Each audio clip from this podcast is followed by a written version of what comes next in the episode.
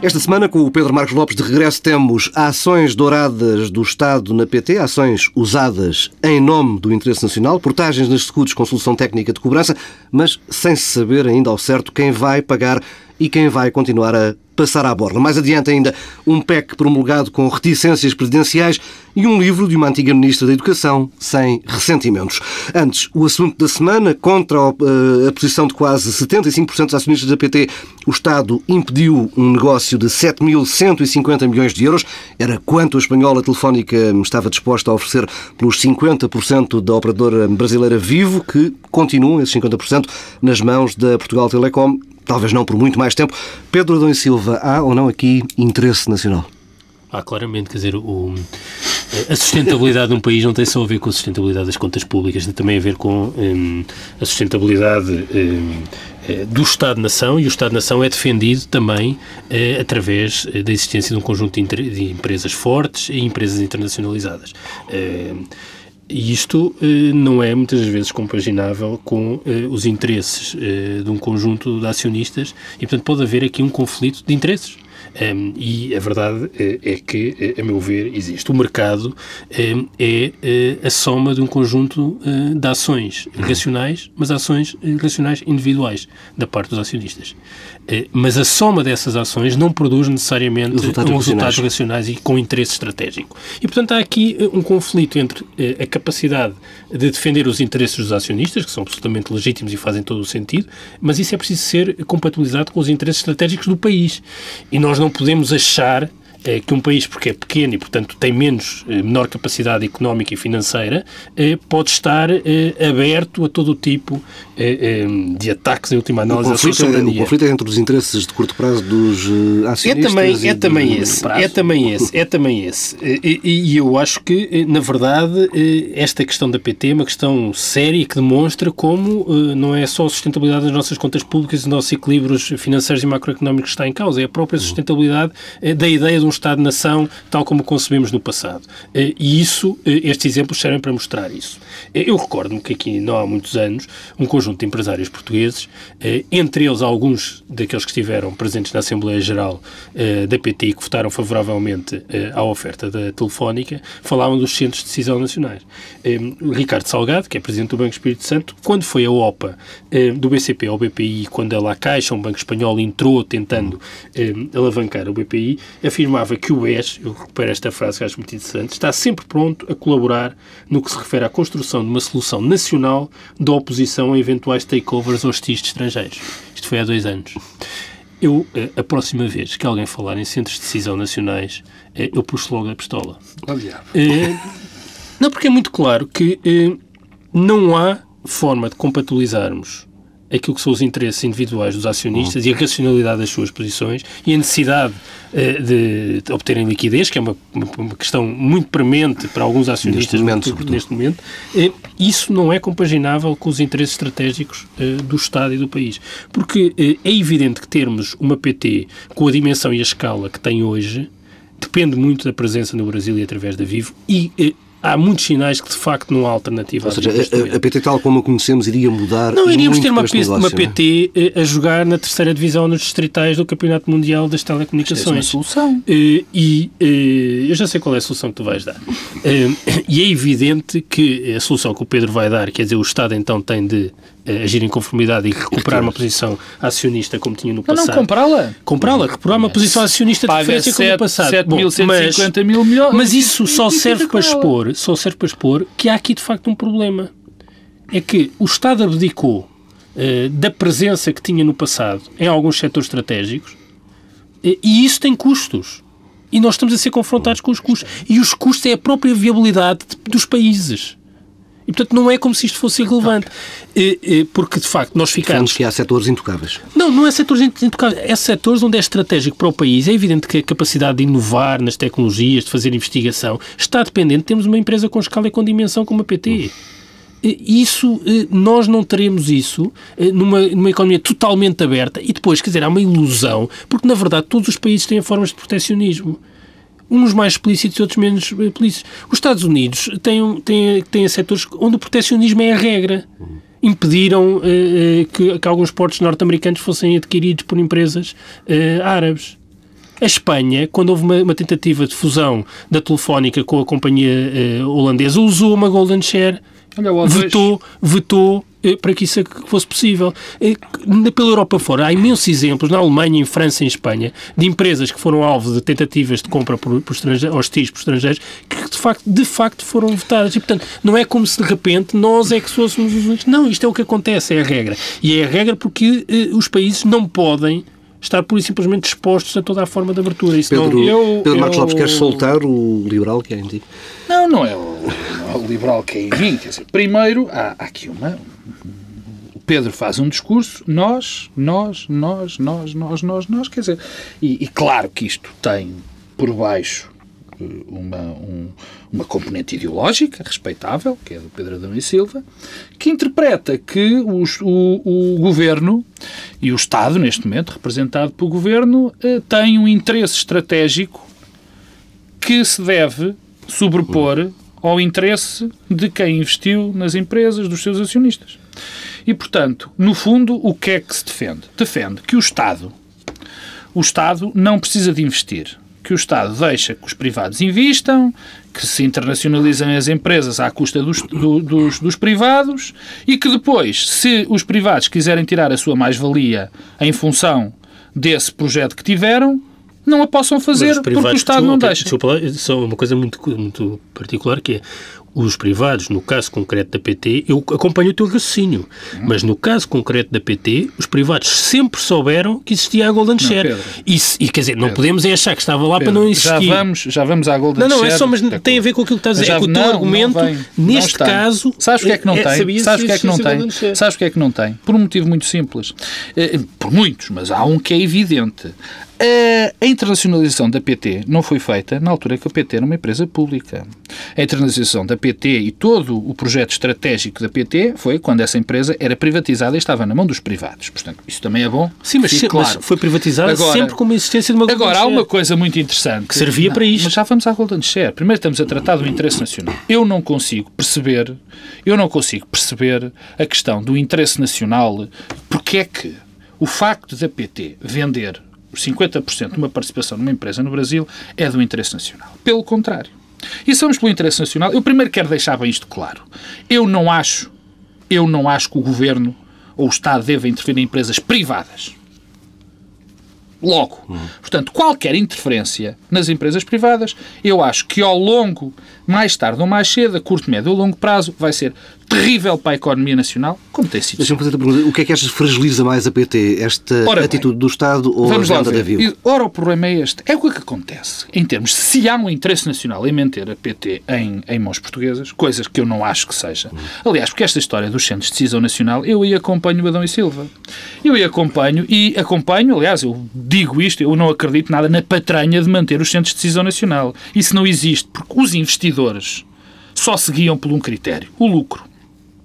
E este sistema das pessoas se guiarem pelo lucro tem dado bons resultados em termos da humanidade, que desde que, que isto acontece as pessoas têm vivido melhor. Portanto, é um bom princípio que, como é evidente, tem os seus limites em determinadas circunstâncias. Exatamente, porque há limites que é preciso em determinadas alguma intervenção Agora, estratégica questão, para além do lucro. A questão do interesse nacional, a questão, se ele vê, se existe de facto interesse nacional, não foi defendido por esta medida. Porque o que é que vai acontecer? A PT vai, iria receber 50% por um ativo que tem no Brasil. Esse ativo teria o seguinte resultado. A venda desse ativo teria o seguinte resultado. A capitalização da empresa, a possibilidade da empresa continuar na estratégia de internacionalização e a aposta noutros setores. Desta maneira, o que é que vai acontecer? A empresa fica extraordinariamente fragilizada extraordinariamente fragilizada. E o que vai acontecer é que a PT, como realidade nacional, vai deixar de existir. É isso que pode acontecer. É isso que esta medida fez. Portanto, vai-se trocar. Porque vamos lá ver se a gente se entende. Este dinheiro, a PT, quando se internacionalizou, enfim, internacionalizou, é evidente que era um determinado momento histórico, mas internacionalizou-se com determinados valores financeiros, uhum. comprou, não sei. Já agora, Pedro, só dizer uma Diz. coisa. Convém relembrar que quando a PST fez a opção pelo Brasil, não era líquido que isto fosse uma, uma ótima opção. Não, não, não, não, Portanto, há que dar foi- os foi- foi parabéns. criticado, muito, foi- portanto, também Ah, convém foi uma operação de eh, risco. dar Ora os bem. parabéns a quem tomou Muito- essa opção. Muito obrigado, Pedro Adão e Silva, porque o Pedro eh, Adão e Silva acaba de reafirmar que, de facto, é muito melhor os privados tomarem Mas contas eu- das oh, empresas. Mas eu não, Oh, estou a Pedro, dizer, eu não estou a dizer o contrário. Adão e Silva, mas eu também não digo que não. Eu sei que tu és um apoiante da- da- do- do- do- das empresas privadas, enfim, desde que depois eh, o Estado possa lá mexer quando alguma coisa não lhe agradar. Por vistos, é a tua, é a tua posição neste, neste negócio. Então vou ter de explicar. Não, não, mas é, isso é evidente. Não, não é isso. Foram os privados, foram estes acionistas e esta administração, com o mandato destes acionistas, que decidiu fazer este negócio. Não foi o Estado, não foi nenhum Ministro da Economia que disse aos senhores vão investir ali. Não. Foram os privados, que foram a administração, com o mandato dos acionistas privados. Enfim, de facto, o Estado também lá tinha o Rui Pedro Soares e pessoas Isso do nem é nessa altura. Mas não é nessa altura. que- Rui não Pedro vamos Soares. misturar os Não, não vou. Com os Ruiz Pedro. Convenhamos que todos os problemas negativos que não. há com a presença dos Rui Pedro Não Soares quero- não têm nada a ver não com esta quero, questão que é muito, claro, para além disso. não quero, mas, é- mas, mas como tu sabes, o Estado sempre lá teve uns administradores. Sim. Bem, é e provavelmente Bom, muitos deles bons Agora, a administradores. questão. Eh, Não, não ponho qualquer tipo de dúvida nisso. Eh, Aliás, os últimos exemplos são bastante bons também. Queres que te lembre os nomes? Bom, a, a questão é esta. Entre ter uma, uma empresa que tinha, que mantinha a sua capacidade de intervir no mercado, porque o mundo não acaba no Brasil, valha-me Deus. Não acaba. No Brasil, em vez de ter uma, uma empresa muito capitalizada, com possibilidade de continuar a investir com estes milhões todos, não senhora. O que vai dar origem, e lá vamos chegar à história da Golden Share, o que vai acontecer inevitavelmente, ou quase inevitavelmente, ou é este negócio se confirma, ou se faz uma OPA sobre a PT. E aí a PT deixa de existir até como realidade nacional. Bem, Mas eu o que eu quero, porque já, já me alarguei muito, peço desculpa, o que eu quero reparar é que nada disto faz. A história do interesse nacional para mim é completamente obscura. Não há interesse nacional nenhum nisto. Quer dizer, nunca houve. Eu lembro-me quando os japoneses desataram a comprar tudo o que era Manhattan e tudo o que era empresa americana. Se passavam, se davam o preço certo e esse preço é definido não pelo Estado, mas pelos acionistas, levem o que quiserem. Sim, não é está aqui em questão. Desenvolvimento tecnológico, internacionalização das empresas. Quem tem de fazer isso são os privados, não é o Estado. Sempre que o Estado mete o seu bedelho nestas coisas, dá disparate. Isto é, quer dizer, quem não vê isto em todas as circunstâncias, não, não, não percebe o que é que vê. Mas vamos continuar. Eu bem disse que isto ia dar vários monólogos. Eh, e achas que houve uma tentativa de capitalização política por parte do Governo com esta decisão? Já Não, que, estou, que o não governo, há aqui o defesa nacional governo, nenhum. o governo, eu, o, o governo seguiu o governo seguiu aquilo que achava certo, quer dizer, que era bloquear o negócio dos privados. O gover- os governos são sempre muito simpáticos. E aqui este governo do Partido Socialista tem bons, tem bons, tem boas pessoas a ajudá-lo. Eh, Cavaco foi quem assinou este contrato em relação à Golden Share e continuou por todos. O governo acha que pode exercer esta Golden Share. Exerceu-a. Quer dizer, é triste é que o, governo, que o Estado, e não era este governo, era outro, gostasse muito do mercado quando foi para vender a empresa. Era do interesse nacional. Olha, olha repara esta Mas ideia. isto faz parte do pressuposto de venda, É, de, de ah, privatização. Era do interesse nacional. Era do interesse nacional. Não, pois é, sabes qual é o problema, Pedro? É que, entretanto, as coisas alteraram-se. É que, entretanto, as Golden... Nós assinamos um contratozinho com a Europa dizendo que as Golden Shares não podem ser utilizadas. Vamos lá ver agora o que acontece. Pedro, achas que esta hum, posição de defesa do interesse nacional, é esse argumento do Governo, vai trazer benefícios políticos? Deixa-me então dizer duas coisas antes, que têm a ver com o que o Pedro disse antes. Queres direito de resposta, Eu- portanto. eu- o- o único problema eh, é que os mercados não produzem resultados perfeitos. Portanto, há um conflito entre os interesses estratégicos eh, das comunidades, dos países, dos Estados, da Europa, de quem quer que Estás a esquecer do primeiro conflito, desculpa interromper. Está cá com um conflito anterior, sabes qual é? É que é o conflito entre a PT e a Telefónica. Tu vais ter uma. Achas que se Tá bem, conseguir ter uma empresa com, duas, com dois sócios que não se 50, entendem? 50. Eh, há uma contradição entre aquilo que são os resultados dos mercados que não produzem resultados perfeitos eh, e os interesses eh, estratégicos de longo prazo. Há um conflito e é preciso alguém que intermedie esse conflito. E isto é um caso em que esse conflito é visível porque, de facto, este negócio amputa as possibilidades de crescimento da PT.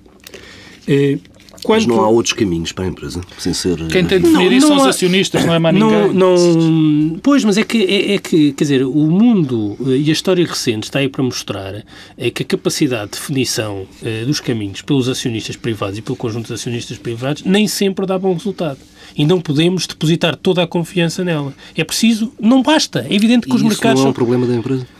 Não, não é. É um problema do Estado, é um problema dos países, é um problema eh, das pessoas e não apenas do conjunto de acionistas privados. E, portanto, eh, isto não significa nenhum ataque à liberdade de mercado, não é isso. Agora, quanto a Portugal, eh, eu, sinceramente, eh, o Estado eh, pode usar a Golden Share para bloquear o negócio.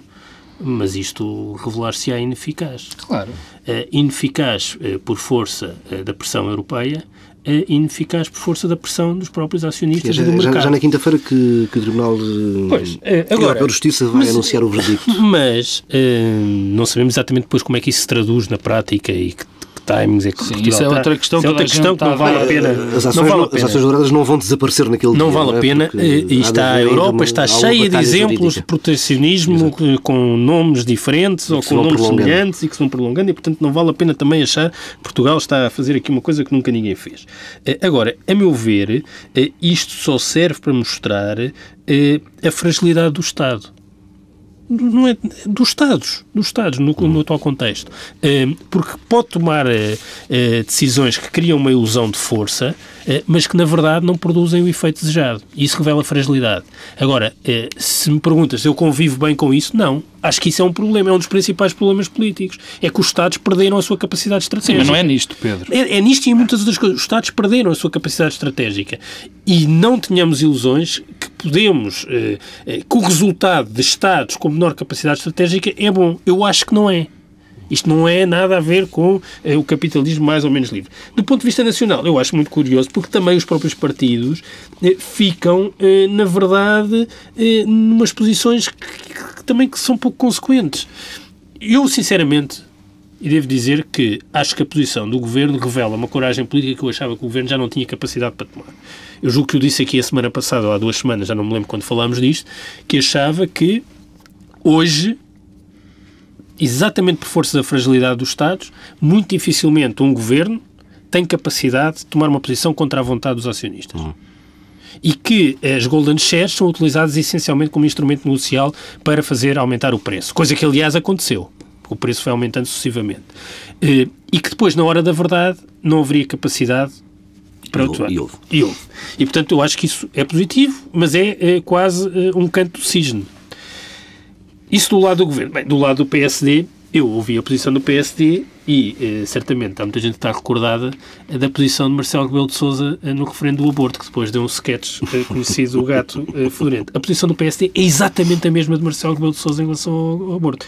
O PSD pergunta o negócio é bom? Não. O Estado devia tentar... Pedro já está na oposição. Isto, isto, isto o, é demagogia. O negócio, o negócio é bom? Não. O Estado devia tentar evitá-lo? Sim. O Estado tem uma golden share? Sim. O Estado devia usar a golden share? Não. Mas o negócio é mau? É. é uma, Esta é a posição do PSD. é uma posição inatacável. É, é uma não posição. Isto é, um, isto é um absurdo político. Isto não é nada. nada é, é demitir-se completamente de ter qualquer posição política disso. sobre o assunto. Nada disso. Nada disso. E, e sendo que, sobre a golden share, eu gostava de dizer uma coisa. Eu acho que a golden share é importante mas para recuperar uma discussão relacionada com o PT, que teve muito presente nos últimos meses, que tem a ver com o regresso ao negócio dos conteúdos, é exatamente por ser importante haver uma golden share para casos como estes, que uma empresa como a PT não pode não estar nos conteúdos. Bom, uh, no mundo virtual, há aqui o mundo virtual. Que é, há aqui o mundo virtual. Que é o mundo virtual, o mundo virtual onde se imagina que vão continuar a existir golden shares. Eu lembro mais uma vez que nós assinamos umas coisas na Europa que dizem que nós não podemos ter golden shares. E, portanto, isso vai acontecer daqui a um mês, daqui a dois, daqui a três meses.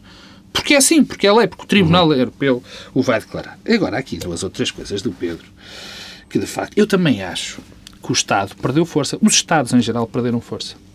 E isso preocupa-me e preocupa todos os cidadãos. Não é? Mas perdeu força nos sítios onde era preciso tê-la. Olha, no caso português, por exemplo, perdeu muita força na justiça. E isso era que era fundamental que o Estado tivesse força. E era fundamental que o nosso sistema de justiça funcionasse. Perdeu força, por exemplo, a implementar boas políticas educativas. Provavelmente era aí que merecia ter força, aliás. Uh, provavelmente ainda vamos falar disso. Lá iremos. Agora, uh, dizer que o Estado perde força quando provavelmente não iria ter capacidade para usar a Golden Share, no caso da PT, é algo que eu não consigo compreender. Porque é exatamente aí quando o Estado não deve ter força, é imiscuir-se nos negócios privados.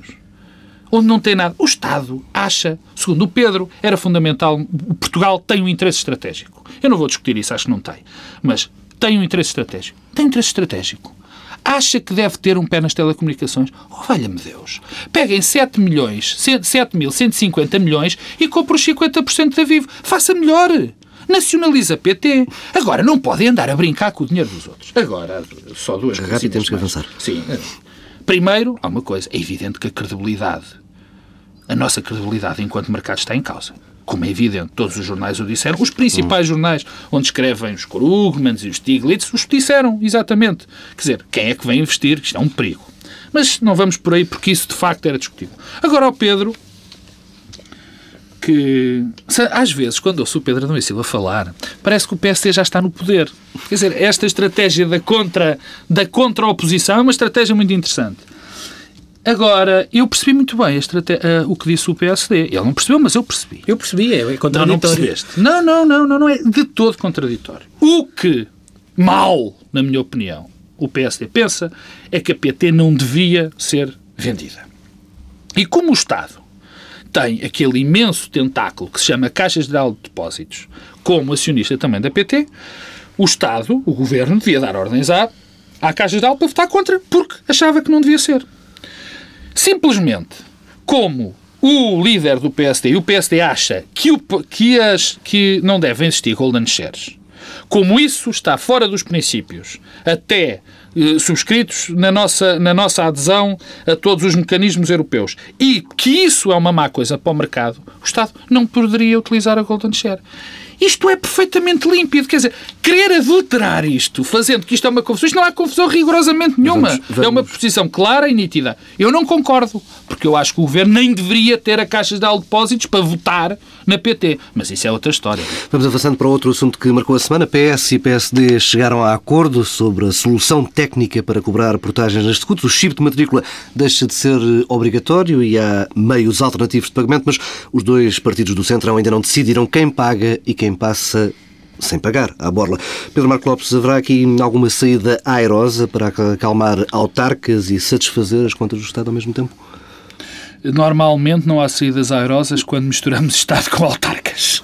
E particularmente no que diz respeito uh, ao, ao, jogo político que existe dentro dos partidos entre a força das, do poder autárquico, do poder local e do poder central dos partidos. Eu não tive a oportunidade, enfim, estava a trabalhar imenso na África do Sul. e não tive oportunidade de estar cá para a semana, mas eu queria só um segundo para dizer qual é a minha posição acerca das SCUTs para mim era claro que não devia haver rigorosamente isenção nenhuma. Eu sou a favor radical da questão do utilizador-pagador, com provavelmente uma exceção. É onde as scooters são construídas em cima das estradas que existiam. Mais nada rigorosamente mais nada. Aliás, toda esta farsa das scouts, já há uns anos, se preveria o que, o que iria acontecer. Eh, não vale a pena, neste momento, como eu depois vi muitas vezes, muitas vezes na imprensa, entrar na demagogia e entrar no eu tinha dito, que era só houve um investimento em vias rodoviárias, não houve um investimento nas vias ferroviárias, uhum. até ouvi dizer um disparate brutal que era que a maior rede de autoestradas portuguesa era a Europa. É mentira. Nós temos, em termos do território, a quinta maior rede de autoestradas e em termos de população, tudo isto em termos profissionais, a, sé a sétima maior densidade. Portanto, isso é mentira. Isto acontece, realmente é muito, mas, portanto, para mim, isto é claro. Agora, há aqui, de facto, um jogo político que eu, a mim me parece, se, francamente, que já estamos a entrar numa espécie de baixa política. Que é municípios que pagam, municípios que não pagam. Havia um estudo feito pela F9 que, que, que, suportou esta, esta, esta medida que agora está a ser levada a cabo, das cinco que iriam, que seguindo um determinado critério, iam seguir, que estava a ser aplicado. Quer dizer, e agora, de repente, há aqui umas coisas que ninguém entende muito bem. Porque é que os municípios, 46 municípios pagam, outros municípios não pagam. Quer dizer, isto não vai dar em rigorosamente nada. Última coisa, e com isto termino.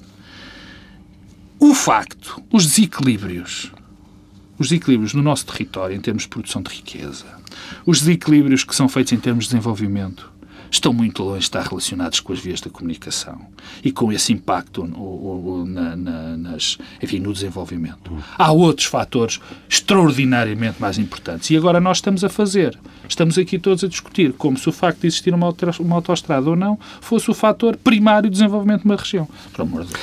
Pedro Silva, concordas com, com o Pedro Marcos Lopes? Tivemos mais uma semana de negociações, já estamos num nível político mais baixo, é isso?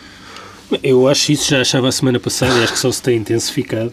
Um, o chip já não era um problema. Uhum. O chip era um problema há dois anos, quando foi apresentado, tal como existia a semana passada, já não era. é, o PSD vem dizer que teve mais garantias esta sim, semana. Sim, mas eu que... sinceramente acho que tudo isto é mais um, foi mais um pretexto para se Também esconder acho. a questão de fundo. Uh, tudo o que o PSD reivindicava, na verdade, já estava previsto na versão do chip que existia, portanto, o pré-pago, a imagem da Via uhum. Verde, tudo. Quer dizer, não há, nada, não há nada de novo. Aliás, há problemas novos que têm a ver com a ideia de sermos fotografados para para a possibilidade de pagar é um a seguir. pior.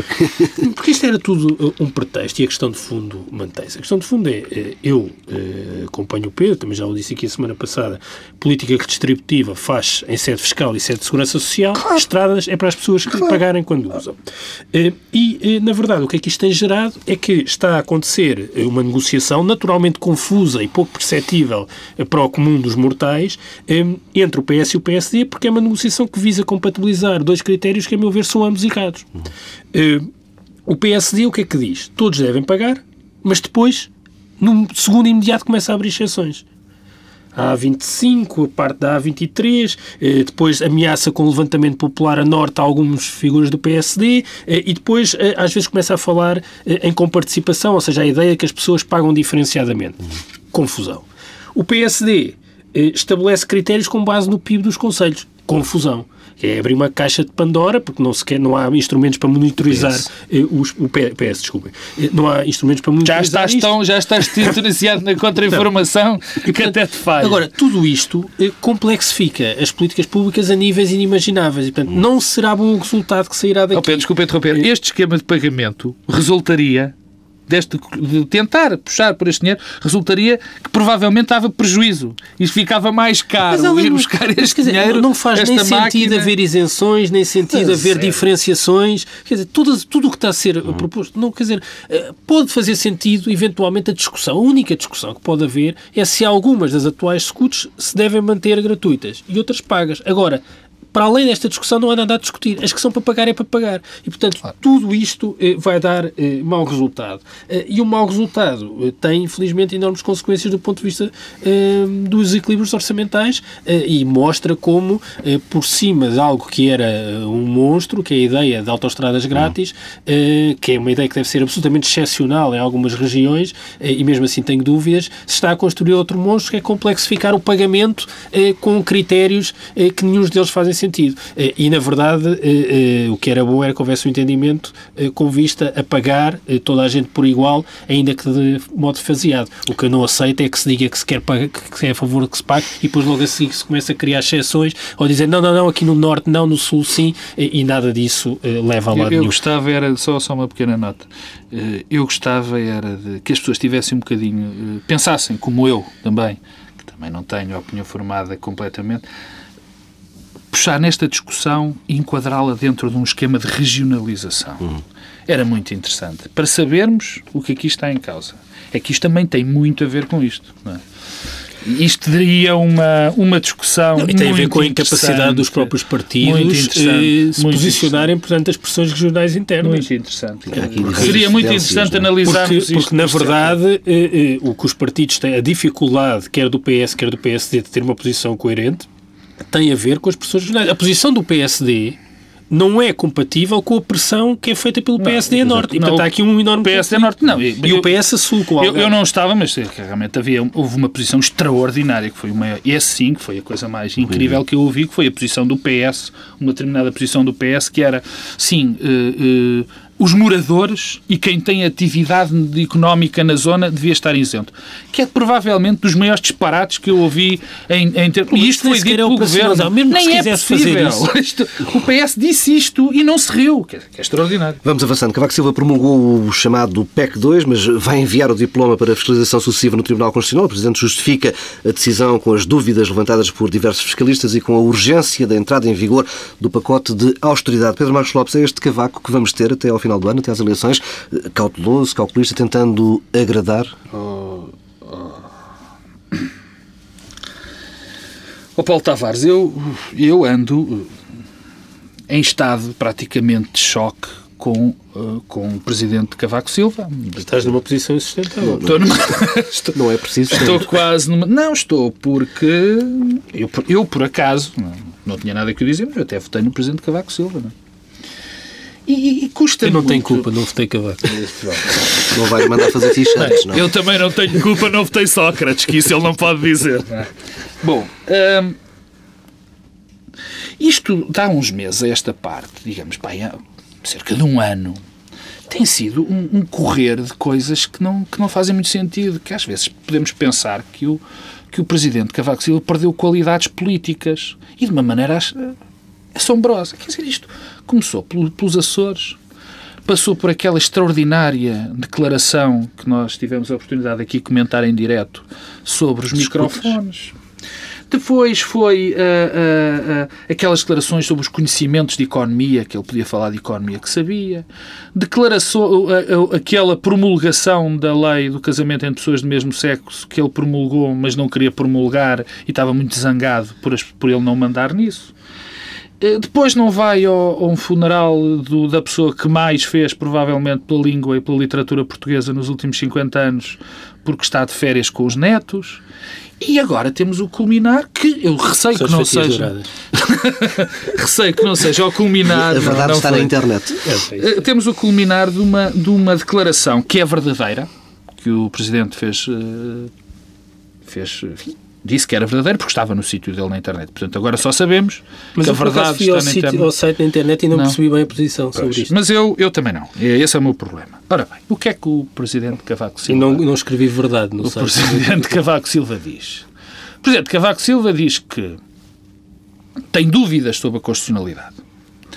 Mas a bem da segurança jurídica, mais ou menos isto, o bem da segurança jurídica vai promulgar e depois vai pedir a fiscalização sucessiva. Ora bem, o que é que vai acontecer? O que pode acontecer? Primeiro, há um ponto prévio. Nós não nos podemos eh, esquecer que a fiscalização preventiva demora 25 dias a ser declarada. Se for pedida com urgência. Não, menos se for pedida com urgência. Menos de 25 dias se for pedida com urgência até. E, portanto, isso é que daria segurança jurídica aos cidadãos. Porque agora já sabiam o que ia acontecer. Ele diz que vai pôr isto em termos sucessivos. Portanto, ele promulga uma lei tem muitas dúvidas que seja não inconstitucional. Muitas dúvidas. Mas promulga. Então o que é que pode acontecer? Há aqui dois cenários que são quase dantescos. Que é o Tribunal Constitucional, em sede de fiscalização sucessiva, diz que é inconstitucional. Que eu não sou constitucionalista, não sei se é inconstitucional. Então o que acontece? Vamos ter, provavelmente, em sede de responsabilidade extracontratual do Estado, o os cidadãos todos, nós os três e mais uns milhões, a pedir as indemnizações. Bem, eh, acabam os tribunais, já estão como estão, imagina que vamos estar 20 anos nisso. E o cumprimento dos, do, dos objetivos orçamentais acabou. Quer dizer, se ele resolvesse já esta situação se já ficasse agora resolvida, até se poderia fazer ainda alguma coisa. Se por acaso for declarada a, a, a inconstitucionalidade, é que já não se pode fazer nada. Eu acho isto, e peço toda a desculpa, porque o Presidente da República é o, é o, é o representante de todos os portugueses, de uma inconsciência. De uma inconsciência. De uma, digamos assim, irresponsabilidade absolutamente brutal. Brutais. E eu aqui também queria, e eu queria dar uma pequena nota, duas pequenas notas. A primeira é, é, é que o Governo foi ainda mais responsável, porque disse que isto era uma, uma, uma decisão responsável. Portanto, o Governo também está perdido. E do PSD, que foi o único partido que veio dizer que o Presidente da República estava com algum problema. Pedro Nunes Silva, foi uma boa decisão? Eu, tive, andei no site do Presidente a tentar perceber exatamente o que é que isso significava e fiquei, e fiquei muito confuso porque se o Presidente, eh, acho que a primeira prioridade do Presidente é, é jurou ehm, defender a Constituição e, portanto, se tinha dúvidas, ehm, a única coisa que podia ter feito era pedir a fiscalização preventiva. Uhum.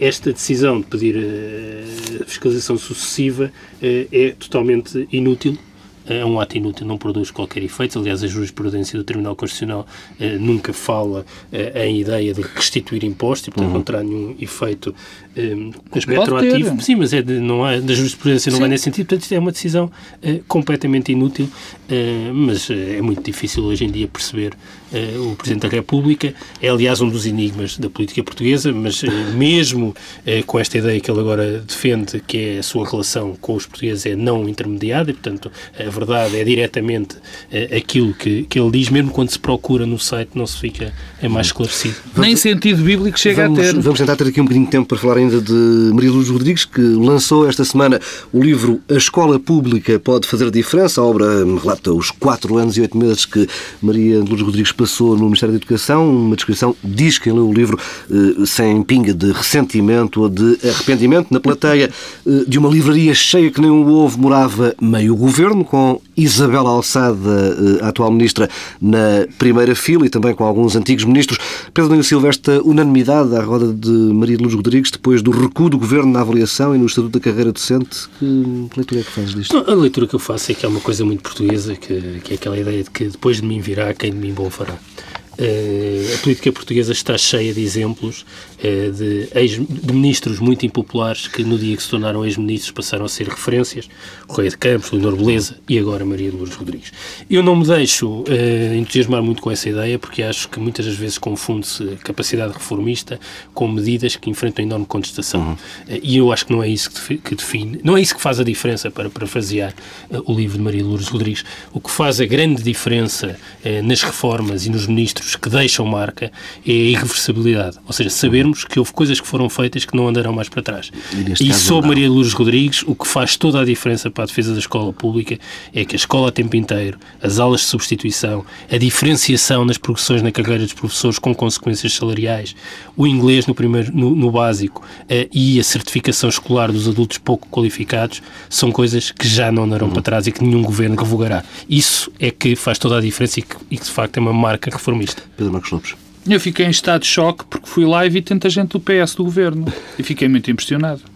Porque o PS, o governo Partido Socialista, obliterou completamente Maria de Lourdes Rodrigues tentou, por todos os meios, destruir grande parte das reformas que Maria de Lourdes Rodrigues tinha proposto. E eu já aqui o disse, eu não tenho vergonha nenhuma de dizer, antes pelo contrário, até tenho orgulho. Eu acho que a doutora Maria de Lourdes Rodrigues foi a melhor Ministra da Educação que este país viu em muitos anos.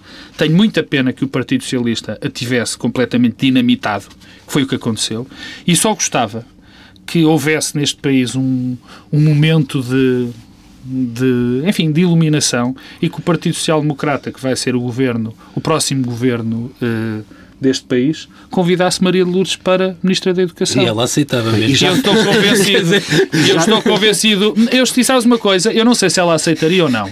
Uma coisa eu tenho a certeza, uma coisa eu tenho a certeza. Estou convencido que nenhum partido, o PSD não faria à Maria de Lourdes Rodrigues o que o Partido Socialista e o que este governo fez à Maria de Lourdes Rodrigues. E, e, Por isso é que eu fiquei em estado de choque quando vi lá entrar José Sócrates, aquela gente toda que tentaram por todos os meios destruir, não tiveram a coragem política suficiente para sustentar Maria de Lourdes Rodrigues, ali a entrarem com uma cara eh, como se não fosse nada com eles. E tenho que, tenho que também dizer, a dignidade da doutora Maria de Lourdes Rodrigues, escreve um livro sem qualquer ponta de ressentimento, só lhe fica bem, e eu mais uma vez digo, gostava muito que ela fosse. E já está escolhido o primeiro um, um, ministro para o governo de Pedro Passos Coelho. Temos mais outro! Fica por aqui, mais... fica por aqui Luís esta, Amado também seria bem-vindo. edição do Bloco Central com Pedro Domingos Silva e também com o regressado Pedro Marcos Lopes.